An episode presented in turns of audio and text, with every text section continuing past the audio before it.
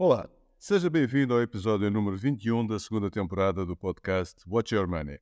O meu nome é Luís Lourenço e todas as semanas trago um novo episódio onde lhe falo sobre um ou mais temas que foram notícia recentemente e faço a relação desses temas com a sua vida financeira pessoal. O episódio de hoje é inspirado num pequeno post que li há dias numa rede social e que fala sobre as razões pelas quais as pessoas fracassam em alcançar a riqueza. O conteúdo do episódio, desta vez, não é, portanto, exatamente sobre uma notícia da atualidade, mas é sobre um tema sempre muito, mas mesmo muito atual.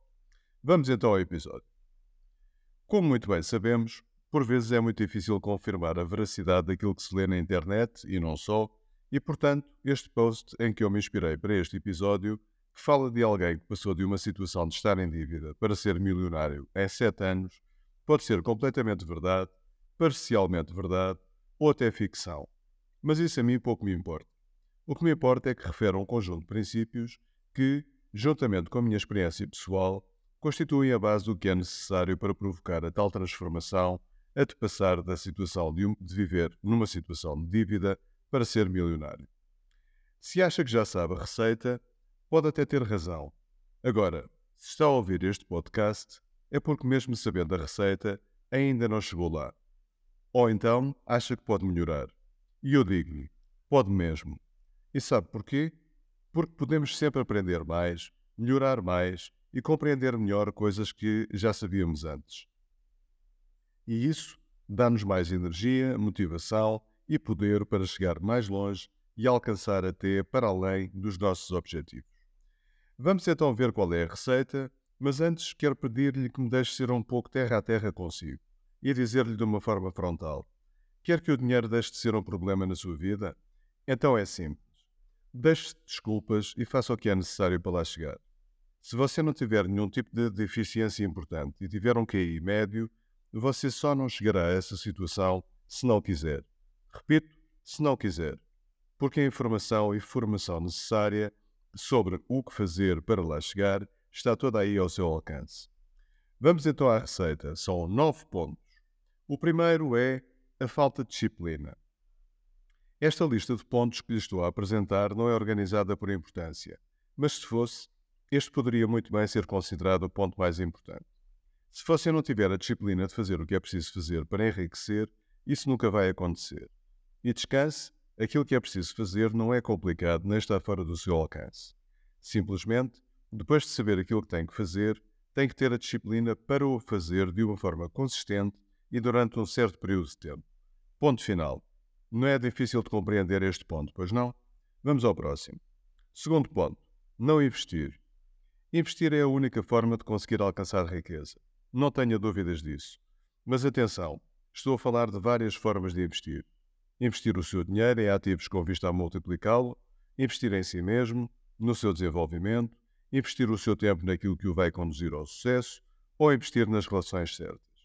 Com este tipo de investimentos, vai conseguir não só multiplicar aquilo que já tem, como também vai alcançar novas realidades que sem investir não seria possível. Terceiro ponto: falta de literacia financeira.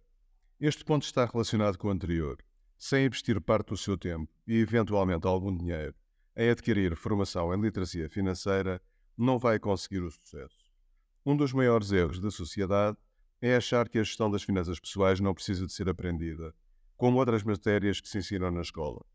O domínio da literacia financeira é essencial para alcançar uma situação financeira estável e sustentável. O facto de Portugal continuar, há anos, a ser o último país do ranking da literacia financeira dos países da zona euro não é só um sinal que nos deve envergonhar, como também diz muito acerca do nível da pobreza da nossa população. Quarto ponto permanecer na zona de conforto. Este ponto é típico para a maioria das pessoas. Sair da zona de conforto ou segurança para procurar algo novo e estar sujeito a passar pelo esforço da mudança e da aprendizagem de uma nova situação é algo que quase todos evitam.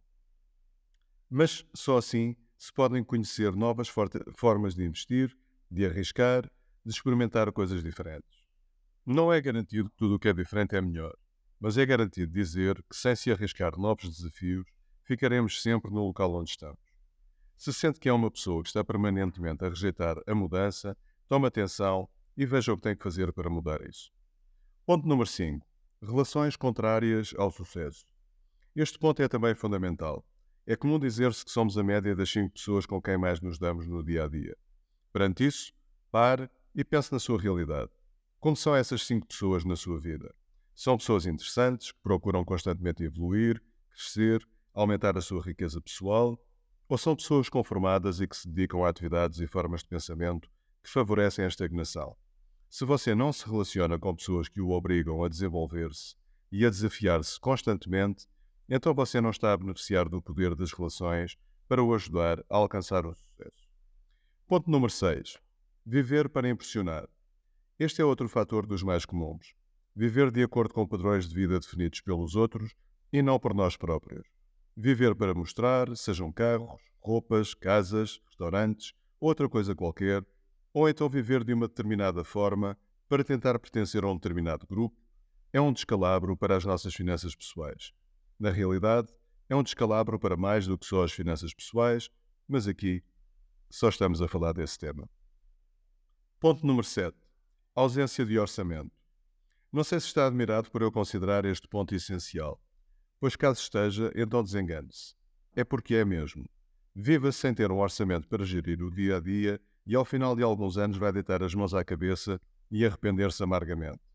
Um orçamento é uma peça essencial para alcançar a riqueza e se não percebe isso, então é porque está a precisar de investir na sua literacia financeira. Ponto número 8. Ser impaciente. Este é outro fator de peso. Quem sabe o que está a fazer a ponto de saber que vai alcançar o sucesso, mais ano menos ano, não fica impaciente. As pessoas impacientes não percebem como funciona a criação de riqueza e querem encontrar formas rápidas de alcançar resultados. Existem essas formas? Sim, claro. São golpes de sorte, que tanto podem correr bem como podem correr mal. Se quer alcançar a riqueza sem riscos e de forma garantida, seja paciente e siga as regras certas. E vamos ao último ponto, o número 9. Ter mau crédito. Este vai ser então o último ponto que vou falar hoje. O crédito pode ser um dos maiores obstáculos para o impedir de alcançar a riqueza. Todo o crédito é mau? Não, mas muito é. E ter a capacidade de não cair na tentação de aceder ao crédito mau é algo que você tem que dominar. Se quer ficar com uma ideia de ouro na cabeça, retenha esta. Um crédito é bom quando lhe permite ganhar dinheiro com ele. Por exemplo, o crédito para comprar uma casa, pois esta habitualmente valoriza mais do que os juros que paga pelo empréstimo. Quer o exemplo de um crédito mau? O crédito para comprar um carro, pois no momento em que o compra, já desvalorizou 10%. A não ser, claro, que esteja a comprar o carro para exercer uma atividade que lhe dê muito dinheiro a ganhar. Aí até pode ser um bom crédito. Agora, se for só para se deslocar para o trabalho e no dia a dia, então não. Percebeu a lógica? Eu espero que sim.